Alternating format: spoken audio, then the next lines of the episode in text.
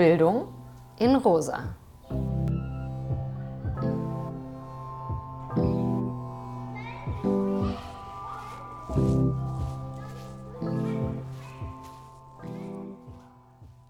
Herzlich willkommen zu Bildung in Rosa.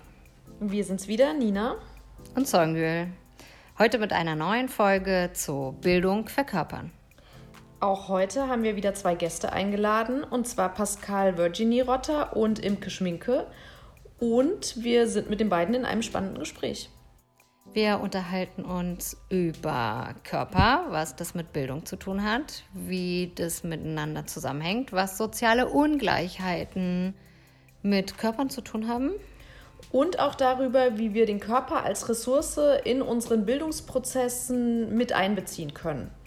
Hört erstmal rein und wir sind gespannt. Viel Spaß!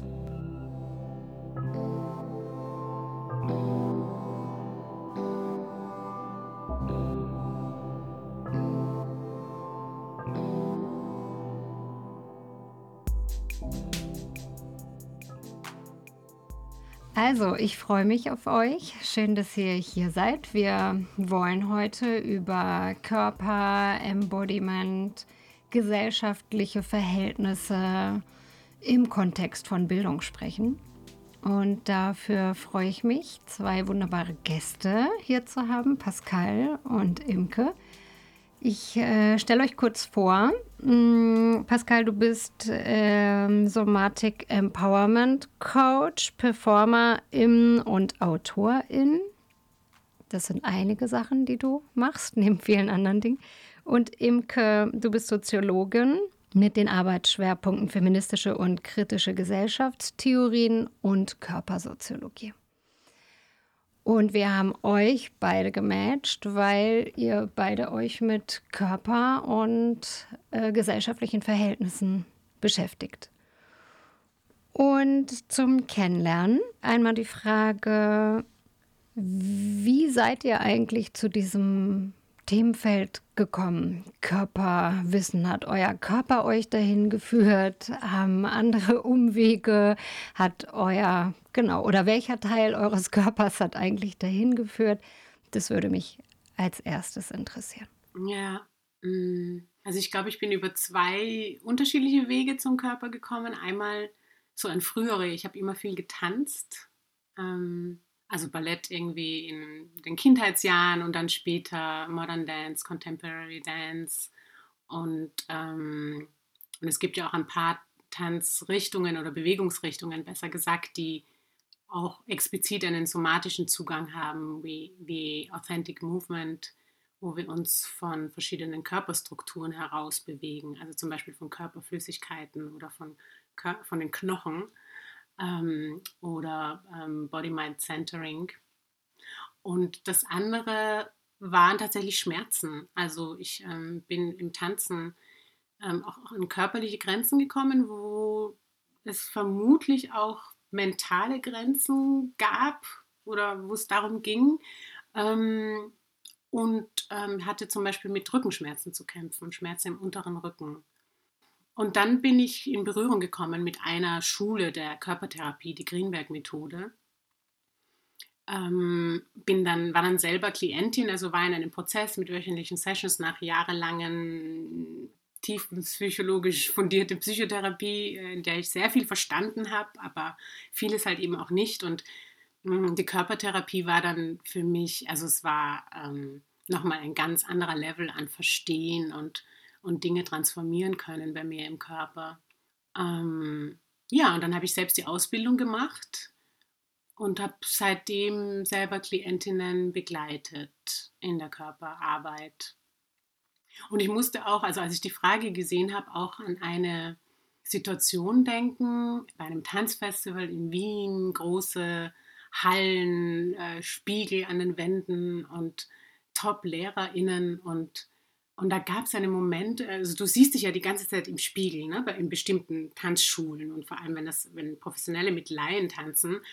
Und, und, und ich, ich, ich kann mich erinnern, dass ich vor diesem Spiegel stand und, und mich so, ähm, mich selber abgewertet habe, weil ich die Bewegung nicht genauso oder weil die Bewegung nicht genauso grazil aussah wie bei den jahrelang trainierten TänzerInnen neben mir.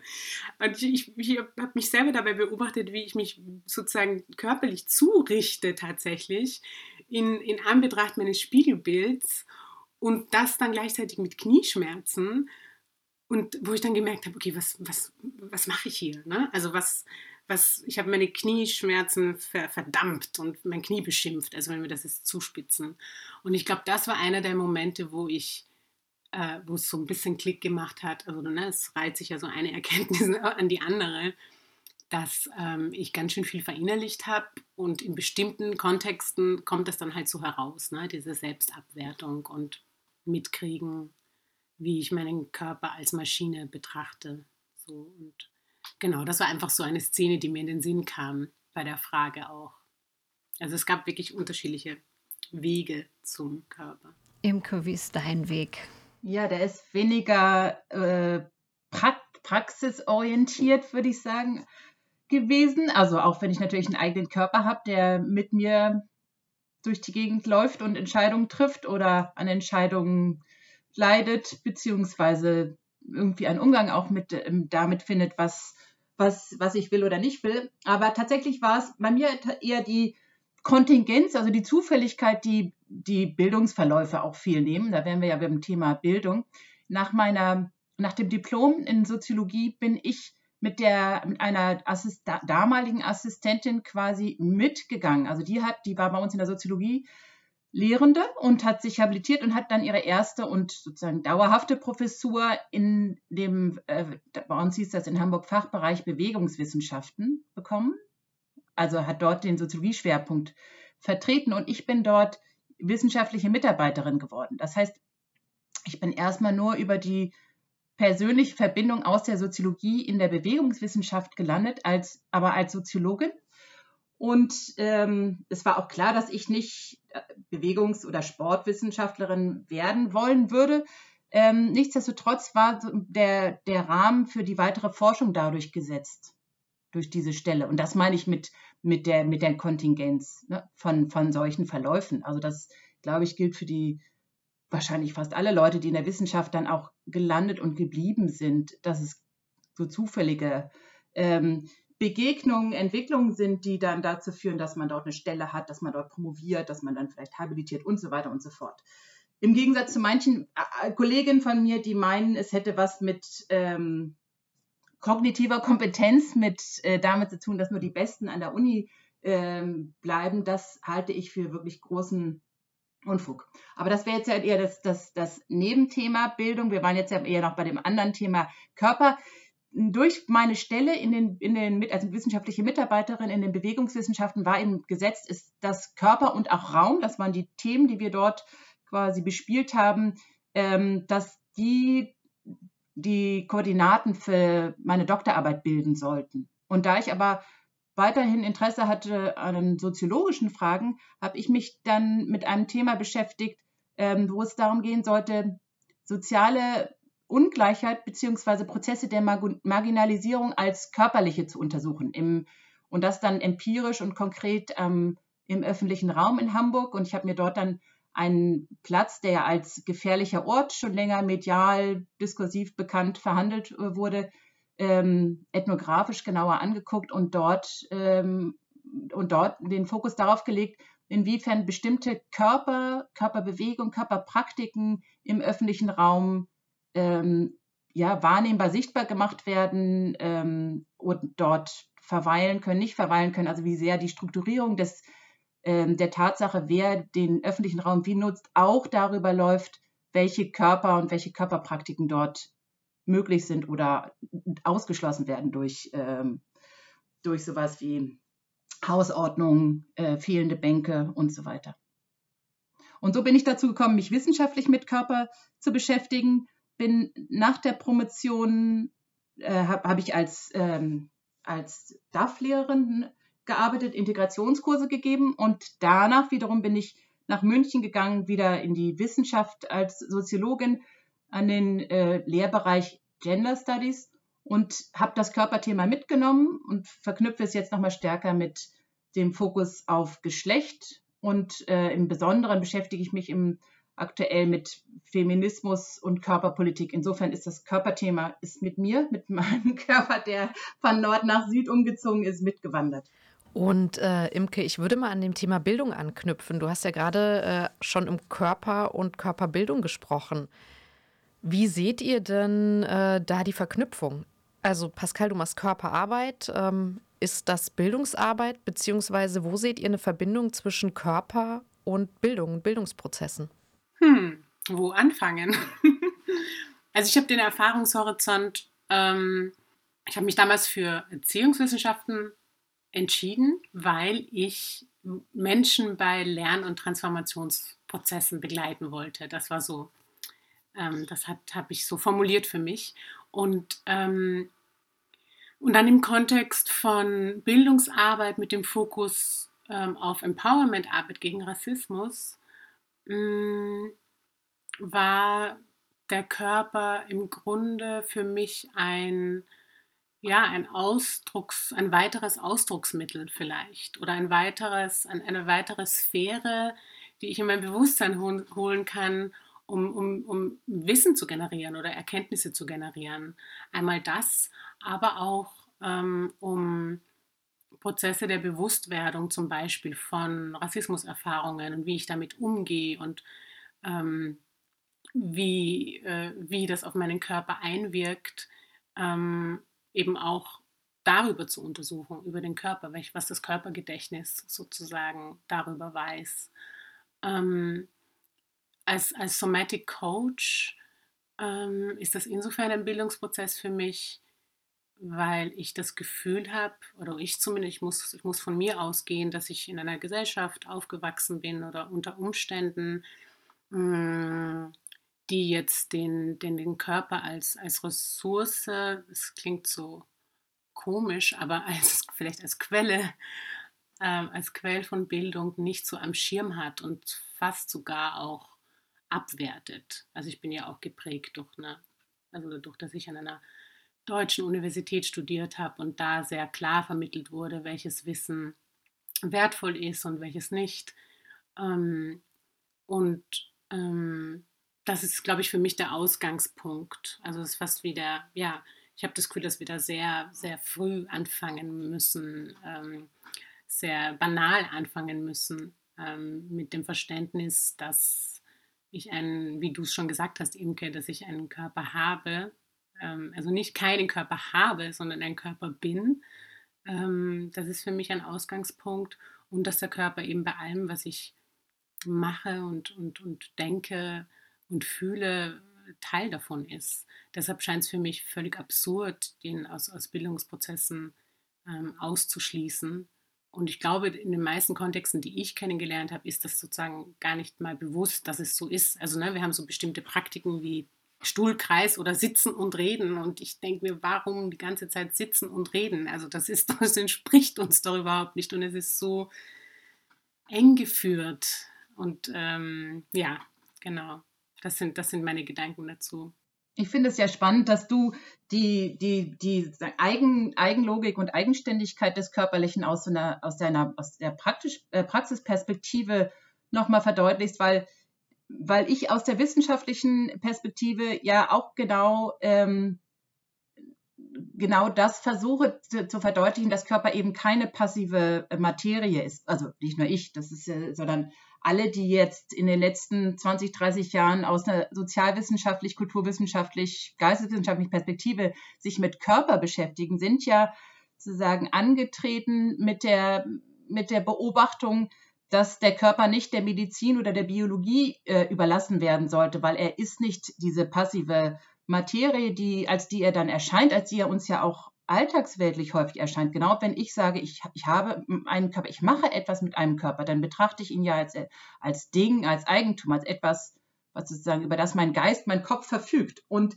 das kommt ja auch irgendwo her und genau das, deswegen finde ich eine Körpergeschichte auch so wichtig. Also die, der historische Blick darauf, warum, äh, warum haben wir welche Verständnisse von Körper? Oder warum, Pascal, genau das, was du schilderst, warum sieht Bildung in der Schule genau so aus, dass der Körper auf eine bestimmte Art und Weise sehr normiert ähm, ruhig gestellt wird und dass die Person auf den Kopf oder den Geist oder was auch immer reduziert wird? Und dass das eine Geschichte hat und dass das aber auch was mit uns macht, also mit der Art und Weise, wie wir, was für ein Verhältnis wir zu unserem Körper haben, dass wir ihn zum Beispiel als Ding, als Besitz, als etwas, über das wir verfügen können, wahrnehmen, das ist historisch geworden und das hat was mit Gesellschaft zu tun.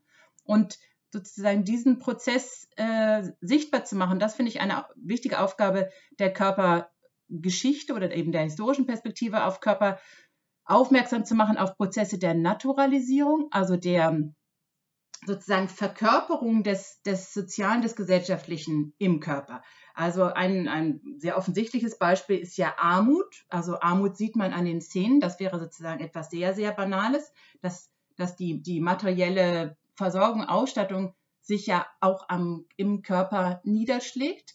Das wäre das, das eine, aber ähm, der Körper ist sozusagen nochmal so viel, in so viel unterschiedlichen Dimensionen an der äh, Reproduktion, also der Herstellung von Ungleichheiten, von eben sowas auch wie Klassenunterschieden beteiligt, in der Art und Weise, wie ähm, geurteilt wird. Das ist, wäre jetzt Bourdieu wiederum ein wichtiger Stichwortgeber innerhalb der Körpersoziologie, der die Rolle des Geschmacks untersucht hat für die Reproduktion sozialer Ungleichheit und Klassengesellschaften. Also die ähm, Durchsetzung der Vorstellung, es gibt gerne einen legitimen und einen populären Geschmack. Und Geschmack ist wiederum etwas, was nicht rein kognitiv ist, sondern ja ähm, scheinbar intuitiv, aber letztlich sozial habituell gelernt, angeeignet. Und das Interessante aus einer körpersoziologischen Perspektive ist zu sehen, wie sehr äh, Körper teilhaben daran, wie Gesellschaft funktioniert ähm, und eben auch wie Marginalisierung, Normalisierung, Ausschlüsse, Abwertung, wie, wie, auf welche Art und Weise die immer auch eine körperliche Dimension haben.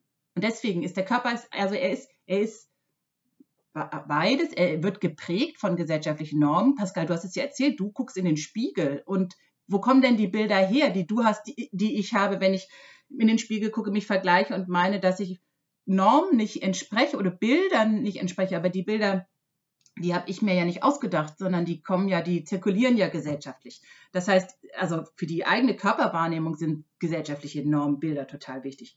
Also deswegen der, der erste Punkt, diese Bilder, diese Normen, die prägen unsere Körper.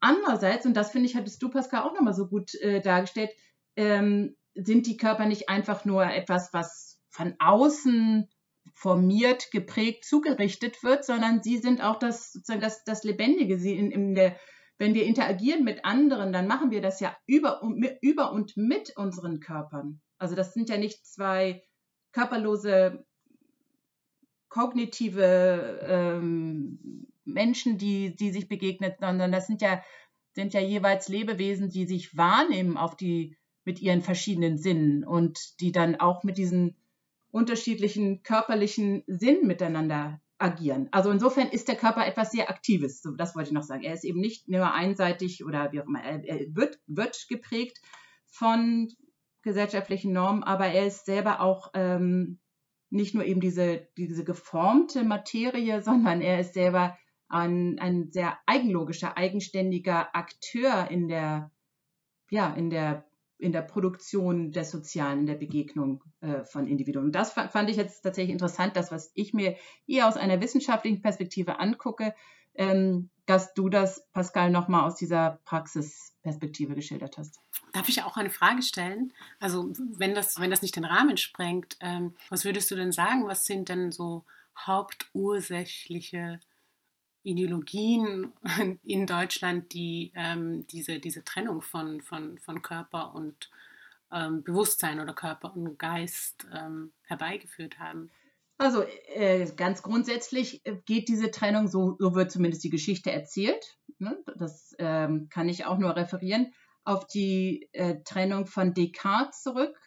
Letztlich die Denker der Aufklärung, die also die ja schon auch in dem, in dem in dem Wunsch, sozusagen sowas wie einen freien Willen, also es, äh, schon, schon ja sowas wie so ein frei, auch letztlich ein freies Individuum zu bestimmen, ähm, dieses Individuum als, als, ein, als ein letztlich körperloses ähm, formuliert haben. Und Descartes, der sehr stark getrennt hat zwischen den, den Dingen und, und dem Geist und der eben postuliert hat, dass nur der Geist erkennen kann.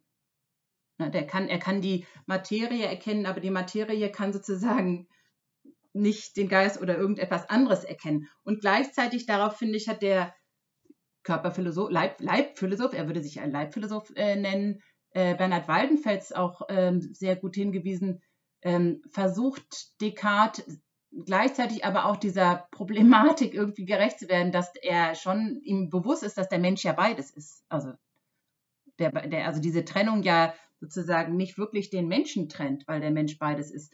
Und wie, wie er das sozusagen philosophisch eingeholt bekommt, das ist dann so ein bisschen äh, abgefahrener. Das, ähm, und ich finde eben interessant, dass im Laufe der Moderne, also mit der Aufklärung hat sich die moderne Gesellschaft entwickelt, hat sich diese Vorstellung dieser Hierarchisierung von, von Körper und Geist immer stärker durchgesetzt, ähm, die, ja, die bis heute ja unser, unser Bewusstsein auch von Körper sehr stark prägt.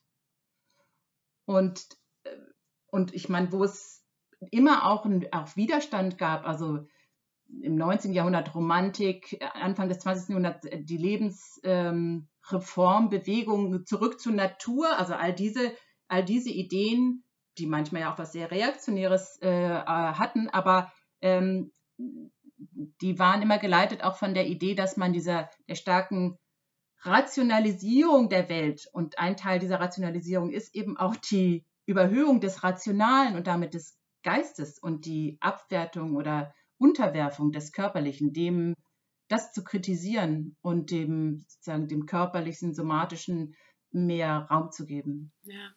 Also ich habe, genau, ich habe, ähm, also spannend, dass du das nennst. Ich habe erst letztens mit einer Person darüber gesprochen und habe formuliert, dass ich den Eindruck habe, dass davon nicht so viel übrig geblieben ist von, von dieser Bewegung ähm, und auf jeden Fall andere Dinge an, die, an dessen Stelle getreten sind.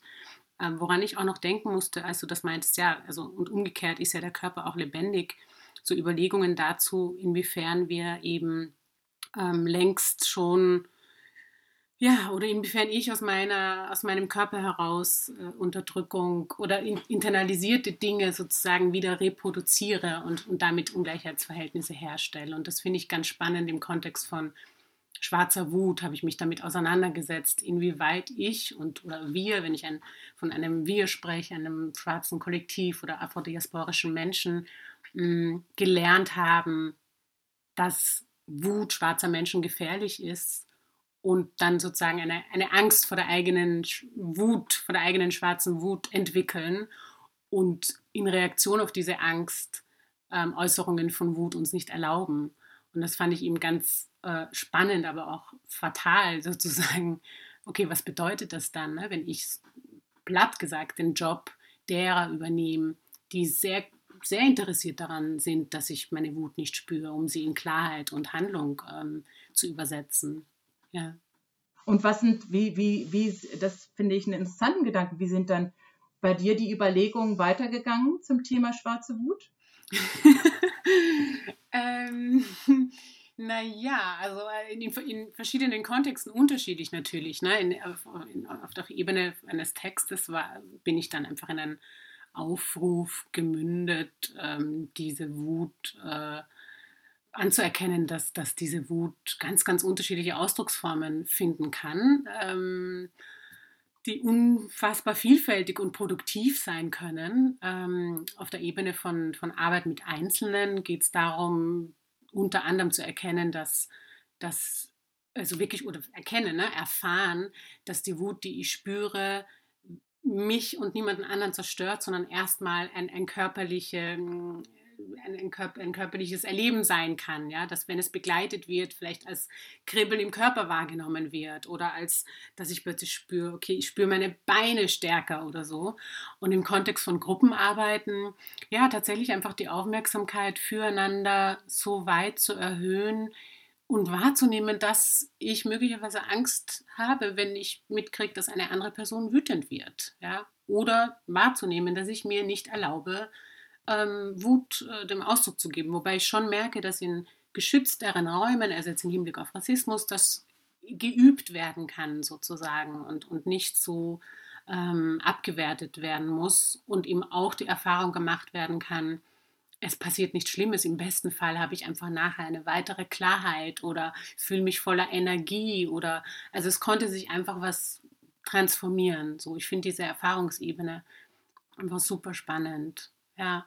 Und ich arbeite ja auch viel mit, ähm, also wenn wir jetzt im Kontext von Rassismus bleiben und wir können uns ja auch oder wir sollten uns auch Intersektionen anschauen, aber auch mit nicht Rassismus erfahrenen Menschen, die einfach Lust haben, Whiteness zu entlernen. Und da ist es natürlich spannend zu schauen, okay, was macht das körperlich mit mir, ähm, Menschen zum Beispiel verächtlich anzuschauen. Und das geht ja auf eine tiefe muskuläre Ebene. Das kann sich in Gesichter einschreiben, in wie weich Blicke sind. Ähm, und da sind wir dann auch beim Thema, und das finde ich auch im Hinblick auf Bildung super spannend, Mm, was ja auch damit zusammenhängt, wie du deine, ähm, also deine Doktorarbeit gemacht hast, ähm, Körper und Raum. Also dieses, welche Möglichkeiten habe ich zum Beispiel zu erkennen, wie ich mich in welchen Räumen bewege, was es mit Dominanzen zu tun hat. Und ähm, das finde ich, also das finde ich mega, mega spannend, weil ja.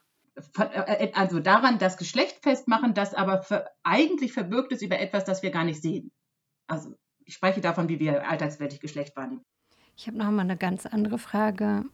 Vielleicht ist es auch ein bisschen absurd und ich weiß auch gar nicht, ob ich diese gut formulieren kann, aber ich habe mich gefragt, ob sich eure Körper, also wie dieser Dialog eigentlich, oder ich weiß gar nicht, ob man dann von einem Dialog sprechen kann, aber haben sich eure Körper eigentlich verändert, seitdem ihr, also ich weiß, dass Körper sich verändern mit den Jahren, aber dieses Wissen, verändert es auch was mit eurem Körper und dann in der Wechselwirkung zu eurem Wissen? Wisst ihr, wie ich das meine? Ob es da so eine Kommunikation gibt und inwiefern performt ihr dann auch mal was? Also, weil ich mir vorstelle, weil Pascal, du hast von KlientInnen gesprochen und bei dir habe ich auch schon gehört, dass ein Aspekt schwarze Wut ne, war, mit der du dich auseinandergesetzt hast.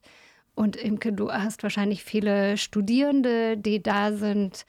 Hm, wie, wie, drückt sich das aus? Hat sich was verändert oder verändert sich eigentlich nichts? Und jetzt wisst ihr das und dann, genau, wie, wie findet da irgendeine Kommunikation statt oder ist das so ganz subtil und ist es eigentlich absurd, diese Frage überhaupt zu stellen? Nee, ich würde sagen, gar nicht. Wenn ich jetzt zuerst darauf antworten äh, kann, weil ich habe äh, hab kurz gedacht, naja, bei mir, wenn ich sage, ich beschäftige mich jetzt, also in diesem Kontext, also in meinem beruflichen Kontext und auch jetzt im Rahmen unseres Gesprächs, ähm, ja, erstmal, äh, oder ich präsentiere mich als eine, die sich wissenschaftlich mit, mit Körper beschäftigt, dann ähm, ist die Frage, was macht das, was macht das sozusagen, diese Beschäftigung mit, mit, mit mir? Verändert, verändert das meine Körperwahrnehmung und wie geht das dann wiederum, ähm, fließt das dann in die Betrachtung sozusagen meines, meines wissenschaftlichen Gegenstands, meines Interesses ein. Dann gibt's, wäre sozusagen die eine ähm, Problematik, die, dass, dass ich in der Produktion von wissenschaftlichem Wissen ja immer auch, ähm, also sozusagen diese Gratwanderung ähm, machen muss zwischen, zwischen den subjektiven Anteilen und der Abstraktion von dem Subjektiven. Weil, also wenn ich, wenn ich wissenschaftliches Wissen generiere, dann das ist es tatsächlich so, dann interessiert nicht meine rein subjektive Sicht auf die Dinge. Die interessiert, wenn wir uns als Individuen unterhalten, dann ist dann und interessiert, dann geht es darum, ich will mich als, als Individuum präsentieren und mit, mit, mit meinen Gefühlen, mit meinen Erfahrungen. Bei dem wissenschaftlichen Wissen möchte ich ja Aussagen produzieren, die verallgemeinerbar sind, also die über meinen Horizont, den Horizont der anderen hinausgehen. Also von daher ist und das ist gleichzeitig ja auch eben ein, ein geradezu ein, ein, ein Dogma innerhalb der Wissenschaft, äh, dass Wissenschaft nicht subjektiv sein darf. Also ich sage jetzt mal als sozusagen in der so ein hegemoniales Bild von Wissenschaft, das ich zu teilen auch, ähm, auch, auch, auch richtig finde, weil wie gesagt, es geht ja um, um verallgemeinerbares und nachvollziehbares Wissen und nicht um die Besonderheit jedes, jedes Einzelnen. Um die geht es in vielen anderen Kontexten. Und gleichzeitig ist es wiederum auch Unfug, das hatte ich ja vorhin schon gesagt, zu meinen, man könnte davon trennen. Also das, das wissenschaftliche Wissen, das ich produziere, hat ja auch mit mir als, als Person zu tun. Also die, die Interessen, die Schwerpunkte, die ich ausbilde. Und so würde ich sagen, ist das auch bei allen anderen, dass sozusagen, dass man, dass es auch eine Chimäre wäre, ähm, zu, zu meinen, man könnte komplett trennen zwischen sozusagen dieser individuellen Person, die Wissenschaft betreibt, und dem Wissen, das sie, das sie produziert. Und wie gesagt, es ist, bleibt aber eine, eine Gratwanderung. Deswegen ähm, würde ich, wenn ich, wenn ich, wenn ich wissenschaftlich über Körper spreche, würde ich nicht über meine eigenen Körpererfahrungen sprechen, beziehungsweise wenn, würde ich wenn sie, sie als ein Beispiel nehmen für etwas, von dem ich meine, das kann ich generalisieren, da kann ich allgemeine Aussagen drüber treffen. So, das, das wäre sozusagen die, die eine Antwort und die andere ganz kurze, die andere Antwort äh, auf die Frage ist, dass, also als, als Soziologin versucht man ja auch dann gerne mal empirisch zu forschen und Daten zu sammeln. Das macht man klassischerweise mit Interviews, aber wenn man sich für Körper interessiert, dann versucht man eher das über teilende Beobachtungen zu machen. Und äh, ich glaube, was diese Beschäftigung mit Körper mir und sicher auch anderen KörpersoziologInnen gebracht hat, ist eine noch stärkere Sensibilität für den, für den eigenen Körper im Feld. Also, im, im, also wenn ich etwas beobachte, zum Beispiel da diesen Platz in Hamburg, dann bin ich ja Teil dieses Platzes. Also die Leute, die da sind, die reagieren ja irgendwie auf mich. Also die nehmen mich ja wahr. Also ich, ich sozusagen, ich, also ich, wenn ich unsichtbar keine Beobachtung machen könnte, kann ich aber nicht, weil ich bin ja ein körperliches Wesen und kein Geist, äh, dann würde, würde, würde meine körperliche Präsenz da gar nicht so reinspielen. Aber ich sitze da ja auch als eine, die da auch etwas wahrnimmt, die auch Gefühle entwickelt zu dem, was sie entwickelt. Also kurzum, in vielerlei Hinsicht spielt der eigene Körper als ähm, Datenerhebungsinstrument, um es jetzt etwas technisch auszudrücken, ja sehr stark auch eine Rolle. Also es kann unter, sowohl als Störfaktor wie auch vielleicht als, als Gewinn. Und ich glaube, das nochmal stärker zu reflektieren, dass man als Forscher, Forscherin im Feld oder auch, ist ja auch in einer Interviewsituation ja Teil dieser sozialen Situation ist, die man ja eigentlich nur beobachten oder erheben möchte. Dafür ist, also das ist sozusagen etwas, was die Beschäftigung, die wissenschaftliche Beschäftigung mit Körper auf jeden Fall bei mir nochmal stärker ausgelöst hat. Also wo es dann einen sozusagen diese, diesen Zirkel, diese Reflexivität gibt, von der du ja sprachst. Also dass es was mit mir macht welche Relevanz spielt es eigentlich für eine Praxis? Also es ist ja super, mhm. dass wir das jetzt alle wissen. Na, ne? jetzt, ah, Körper, das hat irgendwas zu tun mit gesellschaftlichen Verhältnissen. 2022, jetzt äh, wissen wir das auch. Und was nun? Ein bisschen. So, und wirkt sich das auf uns aus oder ist das auch was, was wir jetzt so wissen? Und dann, das stellen wir jetzt auch neben die vielen anderen Bücher. Und dann können wir zwischendurch entstauben aber wann ändert sich eigentlich was? Wie können wir was genau verändern? Jetzt komme ich schon ins nächste Thema, aber. ja, ähm, genau. Also wann ändert sich was? Ist nochmal eine ganz andere Frage. Tatsächlich. Ähm, zu deiner Frage. Gut, also ich, ähm, ich habe einfach an mir, an meinen eigenen Lern- und Transformationsprozessen und an denen, die ich begleitet habe, immer wieder gecheckt, genau, Wissen ist das eine. Ne? Also ich habe ja nicht umsonst irgendwie jahrelang Gesprächstherapie gemacht und habe ich wirklich viel verstanden und das hat mir auch, hat auch teilweise einen Teil des Leidens ähm, irgendwie verändert. Ähm, für mich war allerdings das wirkliche Wissen ist erst durch die Erfahrung in, in Körpertherapieprozessen ähm, passiert. Und mh, mm, oder es ist nicht getrennt voneinander, ne? aber ich habe das Gefühl, da genau da kann dann die Verbindung immer wieder hergestellt werden und dann habe ich vielleicht eine bestimmte Erfahrung in einer Session und dann wird es verknüpft mit, aha, das ist also diese Definition oder diese, diese Theorie oder so wird das beschrieben in der und der und der in der Wissenschaft und das ist jetzt sozusagen meine Erfahrung gewesen dazu und was, ja, wie das ganz unmittelbar meinen Körper, betrifft. Ähm, deshalb war tatsächlich ist für mich die Erfahrungsebene ganz, ganz zentral. Ähm, und es hat super viel mit meinem Körper gemacht, also mein eigener Prozess. Und es hat vor allem auch einfach die Wahrnehmung erhöht, auch wie ich wahrgenommen werde, wie ich performe, wie das wiederum in, in Wechselwirkung steht miteinander. Also ein Beispiel, ähm, es gab Phasen in meiner ähm, Arbeit als Empowerment-Trainer in wo ich mich nicht, mir nicht viel Gedanken gemacht habe oder nicht viel daran gezweifelt habe, Empowerment ist der Weg. Und gleichzeitig kam mich, und ich habe mich sehr sicher gefühlt in dem, was ich tue, und gleichzeitig kam mich ähm, Leute, die teilgenommen haben an, an, an, den Angeboten, die ich gemacht habe, sehr auf ein Podest gestellt. Also sie haben, na, sie haben mich gesehen als das ist die Empowerment-Trainingsperson und die hat irgendwie den Dreh raus und ist super empowered. Und dann habe ich gemerkt, habe ich das wahrgenommen, habe gemerkt, naja, aber ich, ähm, ich will gar nicht auf dieses Podest gestellt werden, weil es auch einfach Distanz schafft, die ich gar nicht haben möchte in, in diesen Begegnungen und auch in der Begleitung von, von den Prozessen und von den Leuten.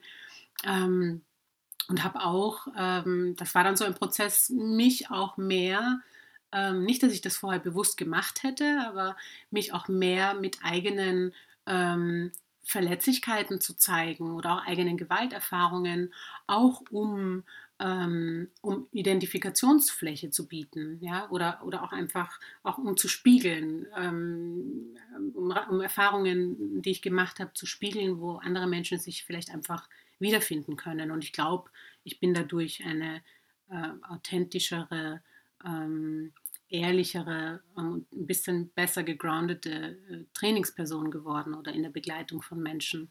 Also das ist zum Beispiel ein Beispiel, woran ich das festmachen könnte. Ähm, und ja, natürlich, mh, mm, du hast wieder die Wut angesprochen. Also für mich ist es ja auch, wenn ich ähm, also eine permanente Arbeit von Reflexion, ein permanentes eben Zusammenbringen von dem, was glaube ich zu wissen und was ist dann tatsächlich meine Erfahrung. Und ich habe das Gefühl, dass sich das eigentlich permanent gegenseitig korrigiert, ja, oder ergänzt oder, oder auch multipliziert unter Umständen. Ähm, und Imke, zu dem, was du gesagt hast, ich, ich denke, mm, ich kann das voll gut nachvollziehen. Und wenn ich jetzt darüber nachdenke, ich glaube, mit ein Grund, warum ich mich gegen eine wissenschaftliche Laufbahn entschieden habe, obwohl mir das sehr früh sehr nahegelegt wurde, war, ich glaube, es hätte mich zerrissen. Also ich glaube, diese Gratwanderung oder dieses Spannungsfeld, ich, ich zumindest hätte das nicht ähm, so gut geschafft für mich und durfte aber dann im Gegenzug dafür WissenschaftlerInnen oder die gerade beginnen, eine wissenschaftliche Laufbahn einzuschlagen durch Promotion und so weiter, begleiten bei Schreibprozessen und Auseinandersetzungen. Was macht der universitäre Raum mit mir? Was macht es mit mir, dass erstmal dieses subjektive Wissen nur ein Ausgangspunkt sein darf und dann muss noch ganz viel anderes passieren, bevor es sozusagen anerkannt wird. Und das war auch, das war auch sehr spannend, auch schmerzhaft, weil ich finde, also ähm, Universitäten sind für mich in meinem Erleben mit die ent entkörpertsten Räume, die ich kenne. So. Ähm, aber gleichzeitig auch super schön, die, äh, die Leute dabei zu begleiten, ohne dass jetzt ganz viel aufgegeben werden muss von dem, was gültig ist in der, äh, in der, in der Universität sondern mehr, einfach noch mehr Kraft geschöpft werden kann. Vielleicht auch für, das, für die Gratwanderung, die du genannt hast, aber eben auch mehr Klarheit. Wie will ich mit den Begebenheiten, die ich mitunter als gewaltvoll erlebe, als Frau oder als Frau of Color oder als queere Person of Color, wie will ich eigentlich damit umgehen, damit ich das, was ich hier möchte, nämlich meinem Interesse zu folgen, weiter verfolgen kann. Wollen wir in die Veränderung gehen? Seid ihr bereit für Veränderung? Ja, aber ich glaube, da hat Pascal eigentlich schon den, den entscheidenden Punkt gemacht, Pascal, nämlich Praxis. Also das, das ist ja, aber das ist ja ein uralter Hut. Also das in, in Veränderung, ich fand das sehr nachvollziehbar, wie du das geschildert hast. Also Wissen ist das eine, aber sozusagen, es macht erst was mit mir, wenn ich, du hast es dann Erfahrung genannt. Ne? Aber ich glaube schon, das ist ja auch eine Form von, von, von, von Praxis oder Wissen anwenden so, also es ist ja vielleicht auch eine, eine Form von Praxis. Also es ist noch mehr als Wissen sozusagen aufsaugen, aufnehmen, aber mit Wissen dann etwas machen. Also praktisch werden erst dann, erst darin kann sich Veränderung zeigen. Und nichtsdestotrotz würde ich ja nach wie vor in der Hinsicht dann ja auch sehr oldschool sagen, ähm, Aufgabe von Wissenschaft ist schon Aufklärung und ich glaube schon, dass es einen Unterschied macht zu sagen, wenn ich sage, soziale Ungleichheiten werden verkörpert, dann sage ich eben, sie sind Körper geworden. Also dann mache ich auf die Geschichtlichkeit einerseits aufmerksam und damit gleichzeitig auf die Perspektive, es kann auch anders sein. Wenn etwas so geworden ist, kann es auch anders sein. Und das ist in der Hinsicht ja ein, ein Riesenunterschied zu, der, zu dem Argument, was dann eben häufig als Legitimation von sozialen Ungleichheiten herhält, dass etwas von Natur aus so sei. Und das bedeutet ja dann wiederum nichts anderes, als zu sagen, das war schon immer so und wird immer so bleiben und wird sich auch nicht verändern. Von daher glaube ich, ist so eine Körperperspektive hilfreich für Veränderung. Da meldet sich der Körper oder das Telefon. Ja, ich, ich, musste auch daran denken, an, an Wissen verkörpern vielleicht auch als eine Möglichkeit. Mm, ich finde das Wort Erfahrung tatsächlich im Deutschen auch nicht wirklich geeignet, um das zu beschreiben, was ich meinte. Vielleicht ist es tatsächlich eher Wissen verkörpern und, ähm, und das geht eben in beide Richtungen. Also ich glaube, dass wir, dass wir oft Wissen verkörpern, ohne das zu wissen. Und dann ist es spannend, da drauf zu kommen, okay, was sind eigentlich die Wissensbestände oder die, das, was ich gelernt habe, was dahinter steckt. Ähm, und andererseits von der Erfahrung neues Wissen ähm, generieren können. Und was du gesagt hast, ja, super zentral. Also ich meine, das ist ja, hm, ich finde es super wichtig, also vor allem in meinem eigenen Prozess und ich wiederhole mich und in den Prozessen, in denen ich begleitet habe, diese, dieses Konfrontiertsein mit den Lügen über mich als schwarzer, weißer, weiß, äh, als schwarzer, ähm, weiblich gelesener Körper und einfach wirklich lange nicht wissen, ob das wahr ist. Ja? Und, und wie viel Verunsicherung das schafft. Ähm, und dann einfach Momente zu haben, wo du, wo du merkst, da haben sich andere Leute auch schon Gedanken dazu gemacht, sie haben das niedergeschrieben, ich kann es nachlesen, ja, also ähm, und ich, ich, ich bekomme damit eine, eine, eine, eine, eine Bestätigung oder einfach die Erfahrung von, das ist nicht auf, ich habe mir das nicht ausgedacht dass ich mich in dem Moment schlecht gefühlt habe oder dass ich Bauchschmerzen bekommen habe oder dass ich mich klein gemacht habe. Also es ist nicht, das, ist, das liegt nicht an mir, dass mein Körper so reagiert hat und ich dann vielleicht möglicherweise mehr erschöpft bin als eine andere Person, nachdem ich einen Tag lang an der Uni war und Schweißflecken unter den Armen hatte, weil ich Angst hatte zu sprechen. Also das gibt mir irgendwie eine Grundlage von, okay, ich darf, oder das ist dann vielleicht der nächste Schritt, ich darf ich darf meiner, so sehr mich meine Körperwahrnehmung auch getäuscht hat, weil sie verformt wurde, es gibt auch den Moment, wo ich meiner Körperwahrnehmung wieder vertrauen darf. Und diesen Punkt finde ich unfassbar hilfreich und, und, und, und wertvoll, um mir anzuschauen, wie will ich, ja, wie will ich soziale Interaktionen gestalten, wie will ich Gesellschaft gestalten, einfach dem, der Körperwahrnehmung wieder vertrauen zu lernen. Und Bildung hat da für mich die Aufgabe, und ich wüsste jetzt nicht, wo wir ansetzen sollen. Du hast vorher Schule angesprochen, aber Bildung hat da für mich auch mit die Aufgabe, oder das ist auch mein Anliegen, Räume zu schaffen, in denen wir das wieder erlernen können.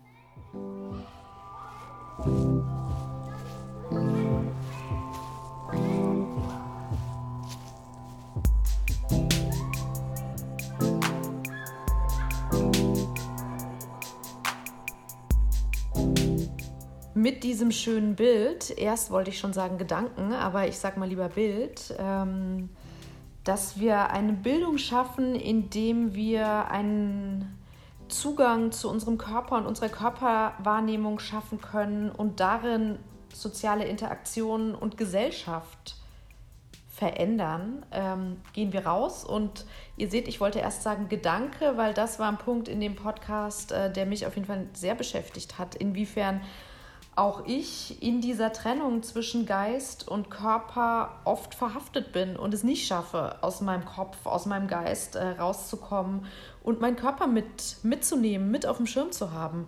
Dabei ist es ja eigentlich so naheliegend, also auch nochmal daran anknüpfend, wie Schule stattfindet in diesen Sitzreihen, unbeweglich. Ähm, ist ja eigentlich auch klar, dass wenn der Körper unbeweglich ist, der Geist sich vielleicht weniger bewegen kann.